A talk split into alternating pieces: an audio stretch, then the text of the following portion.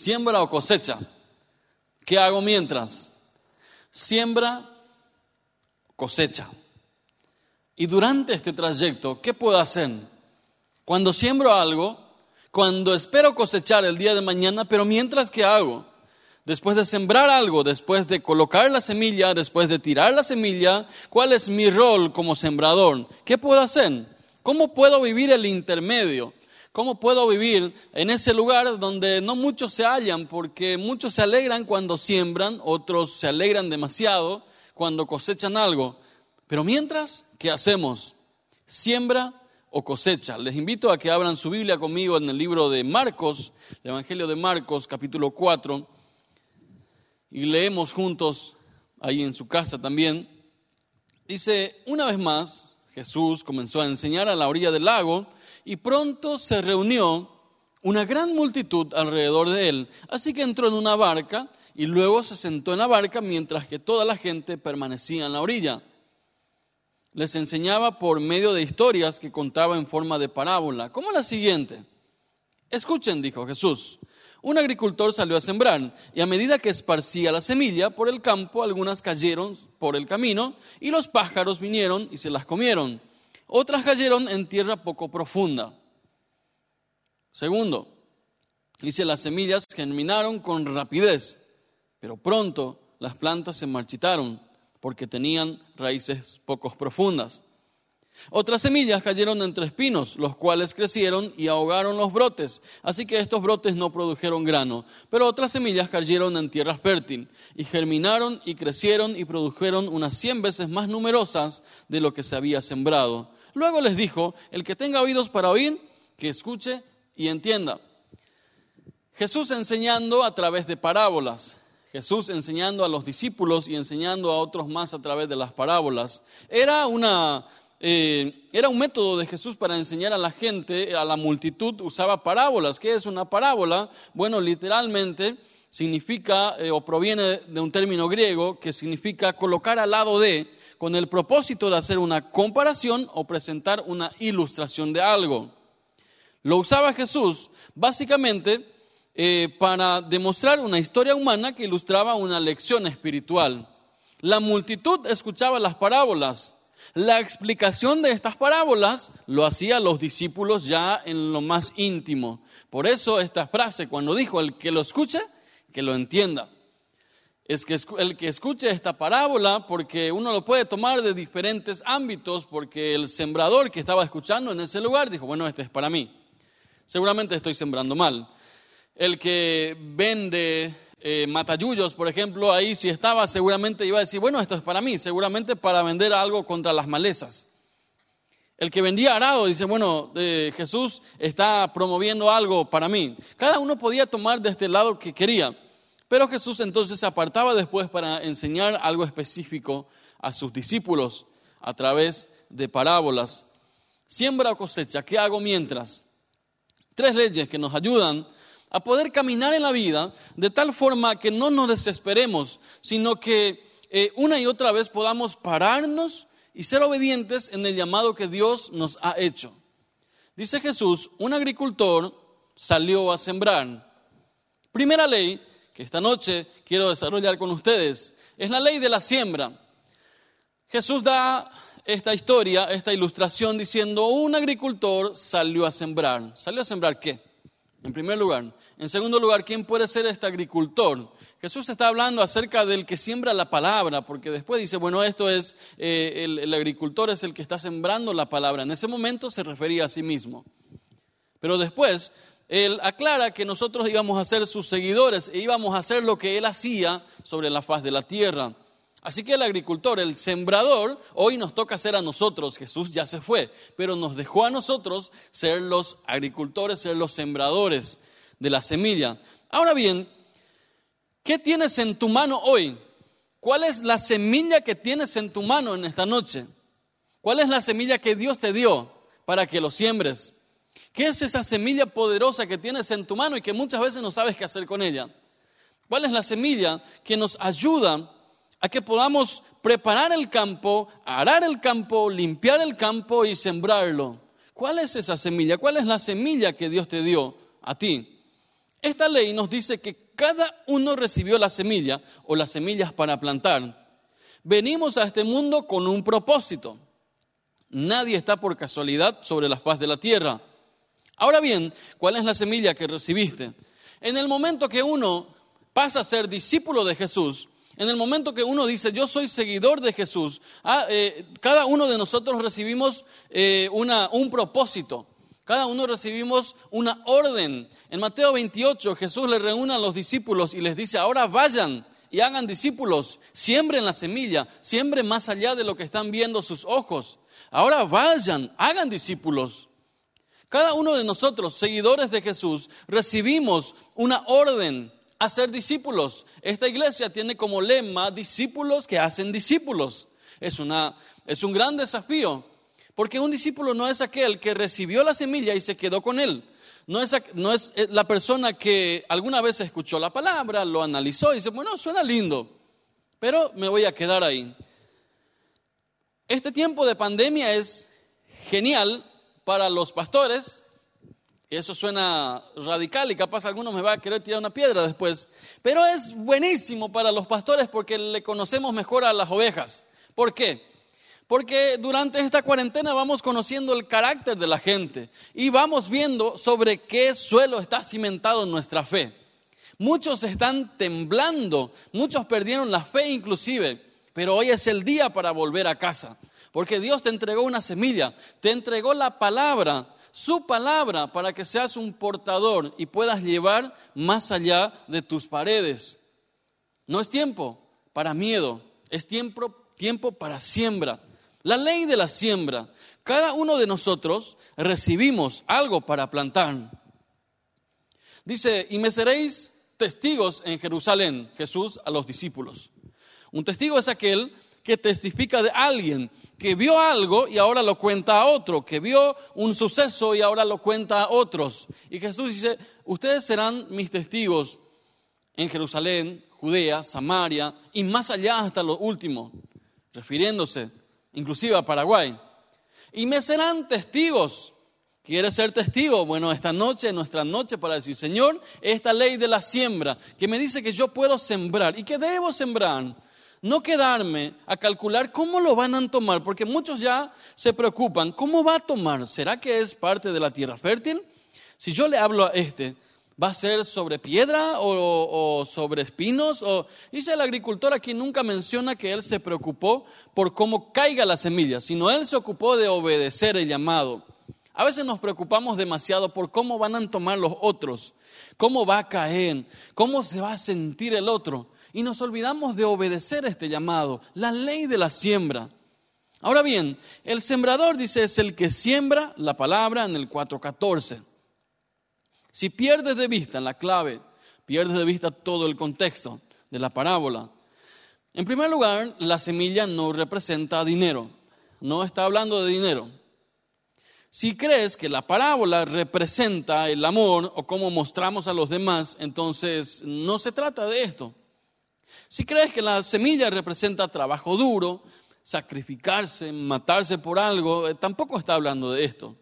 Solamente podemos entenderlo desde una perspectiva. El sembrador es el que siembra la palabra, es el que eh, em, lleva la semilla, es el que siembra, el que sale, el que habla. Y no solamente habla, porque podemos llevar comida inclusive a los comedores, pero si no les hablamos a esa gente del amor de Dios, entonces estamos haciendo un trabajo a medias. Puedo eh, abrazarle a alguien, puedo decirle, mira, yo te amo mucho, pero si no le hablamos acerca del amor de Dios, estamos haciendo un trabajo a medias. La ley de la siembra. Cada uno de nosotros podemos ser parte de esto. Discípulos que hacen discípulos. ¿Qué forma, qué mejor forma de agradecer a Dios que llevando su palabra a otros? ¿Qué mejor forma de ser agradecido con Dios que compartiendo su palabra con otros? Cada uno tiene su situación. Algunos que trabajan afuera, otros que trabajan en instituciones, otros que trabajan en su empresa. Cada uno tiene una diferente forma de, que va a llevar la semilla, pero la semilla es el mismo, es la palabra de Dios. La ley de la siembra. La segunda ley tiene que ver con la ley de la espera. ¿Por qué? La otra parábola que Jesús sigue narrando en el capítulo 4 tiene que ver con la semilla que crece en el versículo 26. Y les invito de vuelta a que me acompañen en el versículo 26 para adelante. Dice, Jesús también dijo, el reino de Dios es como un agricultor. De vuelta, que esparce semilla en la tierra y día y noche, sea que él esté dormido o despierto, la semilla brota y crece, pero él no entiende cómo sucede. La tierra produce las cosechas por sí sola. Primero aparece una hoja, luego se forma la espiga y finalmente el grano madura. Tan pronto como el grano está listo, el agricultor lo corta con la hoz porque ha llegado el tiempo de la cosecha. Segunda ley. La primera ley que hemos visto era la ley de la siembra.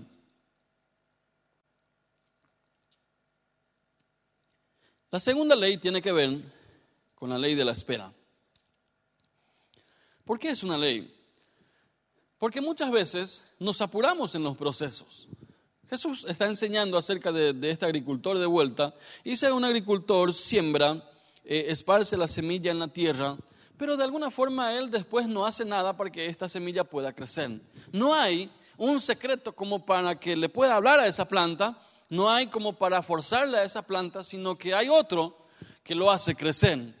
El apóstol Pablo nos ayuda eh, en, este detalle al decirnos eh, en el texto, eh, explicando acerca de cómo crece la semilla, porque algunos vinieron a él y dijeron, yo soy de Pablo, yo soy de Apolos, yo soy de fulano y yo soy de, tal fulano, yo soy de tal pastor, etc.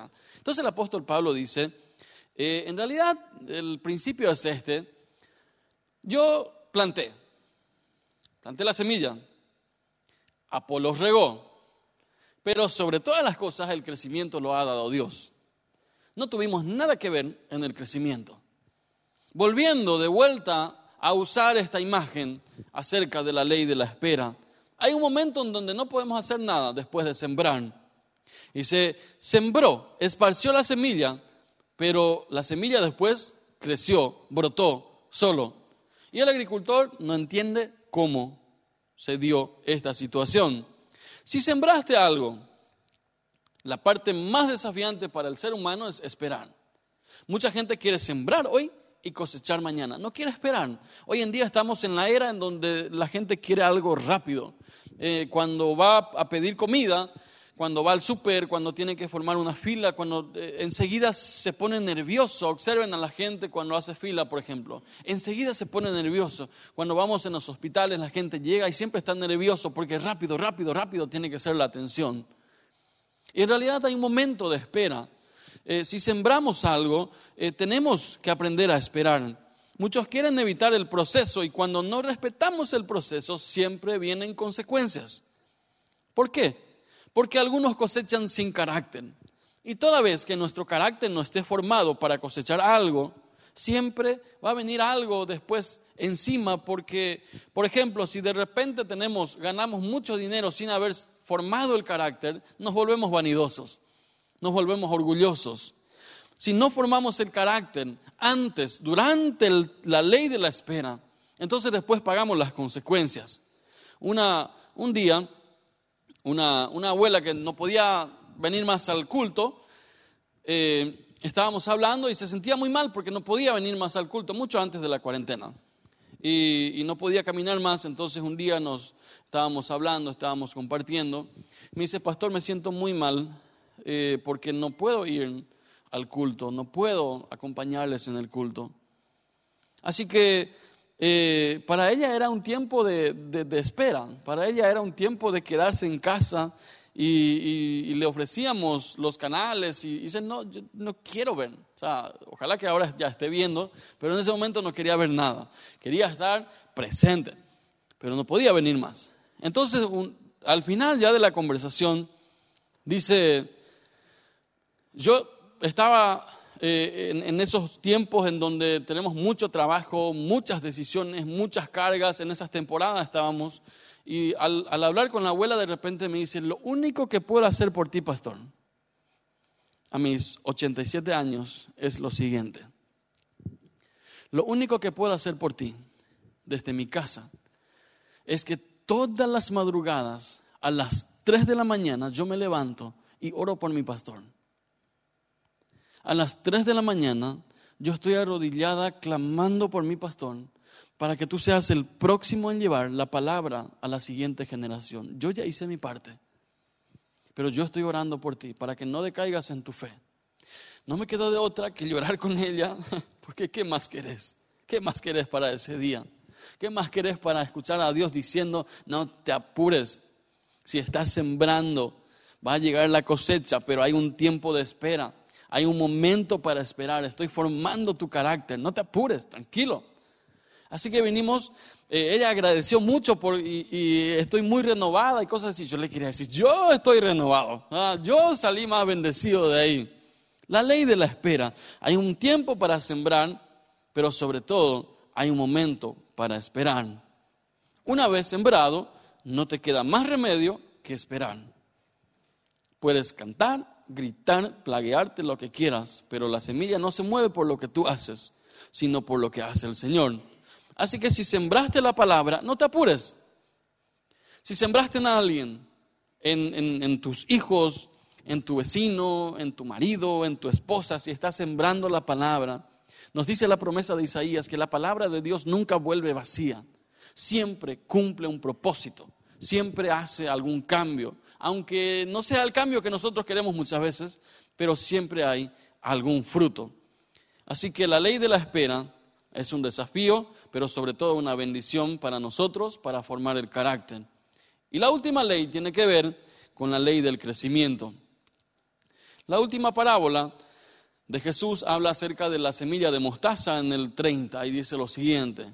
Seguimos leyendo el libro de Marcos, capítulo 4, el versículo 30, dice, ¿cómo puedo describir el reino de Dios? ¿Qué relato emplearé para ilustrarlo?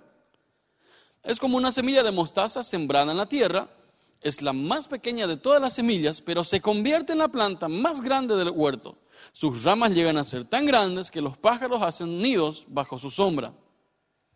Jesús empleó muchas historias e ilustraciones similares para enseñar a la gente tanto como pudieran enseñar. La parábola de la semilla de mostaza. La tercera ley tiene que ver con la ley del crecimiento. Para seguir en la mente, ahí en donde estás, entonces, ¿qué hago mientras? Primera ley es la ley de la siembra, un tiempo para sembrar. La segunda ley tiene que ver con la ley de la espera, un tiempo para esperar donde no puedo hacer nada, y la tercera ley tiene que ver con la ley del crecimiento. Dice, ¿qué estoy sembrando en la actualidad? ¿Qué estás sembrando hoy en día? Si tuvieras que cosechar lo que sembraste ayer, ¿qué cosecharías hoy? Si tuvieras que cosechar lo que sembraste hace 10 años atrás, ¿qué estarías cosechando hoy?